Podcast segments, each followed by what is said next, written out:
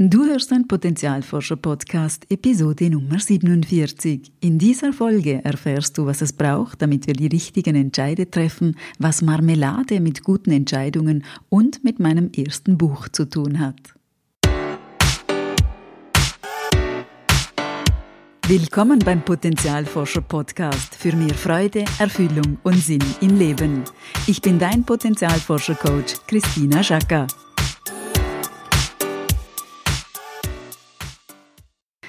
Hallo liebe Potenzialforscherin, hallo lieber Potenzialforscher. Wenn du meinen Monatsletter abonniert hast, dann weißt du es schon. Im März erscheint mein erstes Buch. Yippie! Und es ist sowas von aufregend und bewegend, denn damit geht ein großer Traum von mir in Erfüllung.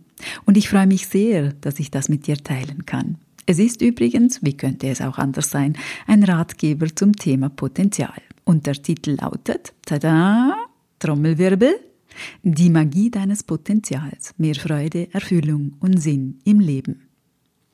Ich habe drei Jahre an diesem Buch geschrieben mit viel Herzblut, manchen Zweifeln, aber auch vielen stärkenden Erlebnissen. Nicht nur während des Schreibprozesses musste ich einfache oder schwierigere Entscheidungen treffen, sondern vor allem als es jetzt darum ging, das Buch zu veröffentlichen. Als ich vor wenigen Wochen zum Beispiel ganze 72 Coverdesign-Vorschläge, also Buchumschläge vor mir liegen hatte, war ich gelinde gesagt leicht überfordert. Ich hatte keine Ahnung, wie ich aus all den genialen Vorschlägen den einen richtigen auswählen soll. Nicht, weil ich mich schwer tue mit Entscheidungen, ich entscheide mich eigentlich in der Regel sehr schnell, sondern weil ich wichtige Entscheide in einem für mich völlig neuen Feld ohne Erfahrungen treffen musste. Auf was muss ich achten? Welche Kriterien berücksichtigen? Kann ich nur nach meinem eigenen Geschmack auswählen? Und wie um Himmels Willen schaffe ich es von 72 Buchcover-Vorschlägen auf einen einzigen? Und damit sind wir mitten im heutigen Podcast-Thema. So triffst du gute Entscheidungen. Schauen wir uns mal an, was die Forschung zum Thema zu sagen hat. Erstens, wir fällen riskantere Entscheidungen unter Stress. Kanadische Wissenschaftler um Theodore Northworthy von der Universität von Guelph haben herausgefunden, dass Manager unter Stress dazu neigen, sich für die riskantere Alternative zu entscheiden. Sie haben unter Druck die möglichen negativen und langfristigen Konsequenzen weniger im Blick. Unter normalen Umständen gelingt es ihnen besser, ihre Problemlösungskompetenz bei Entscheidungen einzusetzen. Deshalb sollte man sich vor der Entscheidung fragen, bin ich gestresst? Zweitens, gute Laune macht schnell. Wer positiv gestimmt ist, entscheidet schneller, jedoch nicht unbedingt besser.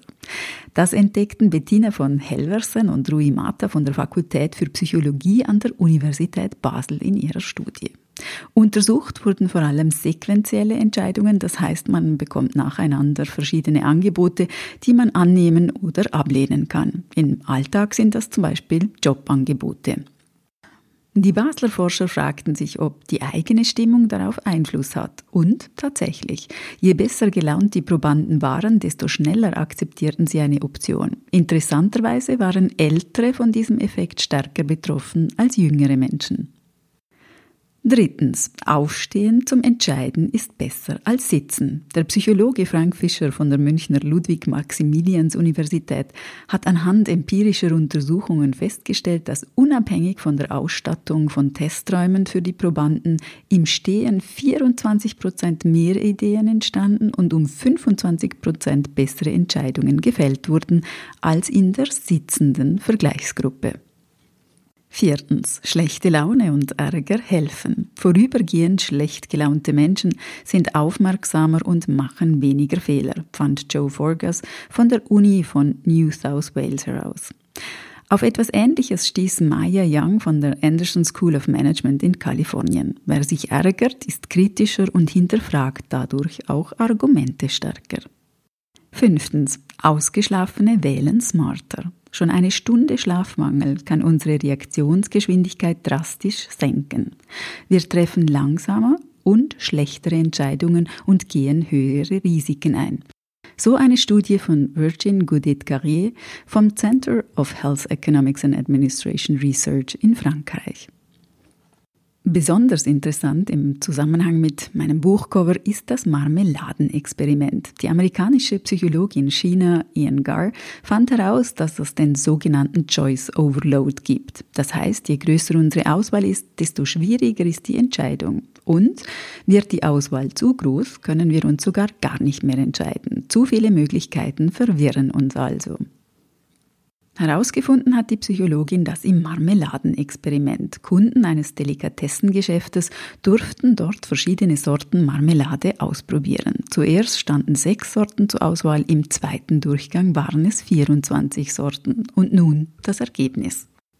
Kunden, die in einem Experiment 24 Marmeladesorten probieren durften, kauften weniger als solche, die nur sechs Sorten testeten. Und sie waren obendrein unzufriedener. Das erklärt der Psychologe Barry Schwartz so.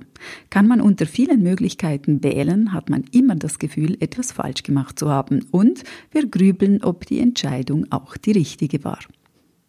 Bis ins 20. Jahrhundert gingen Wissenschaftler davon aus, dass wir hauptsächlich rationale Entscheidungen treffen und uns die Gefühle eher daran hindern, gute Entscheide zu treffen.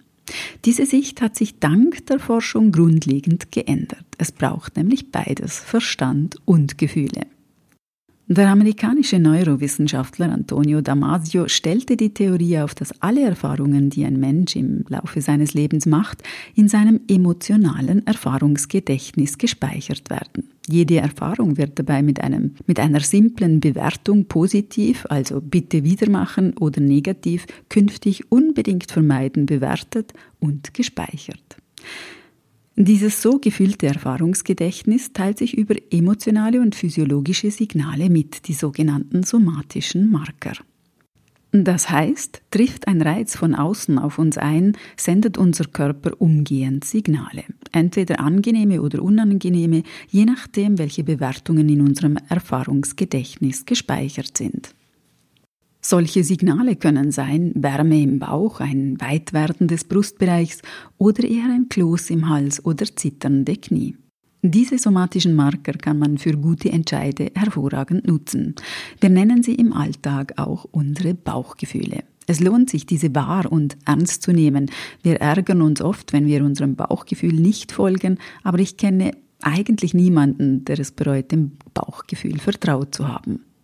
Die Psychologin Maya Storch von der Uni Zürich hat dazu übrigens ein tolles, praxisbezogenes und sehr humorvolles Buch geschrieben mit dem Titel Das Geheimnis kluger Entscheidungen, das ich sehr empfehlen kann.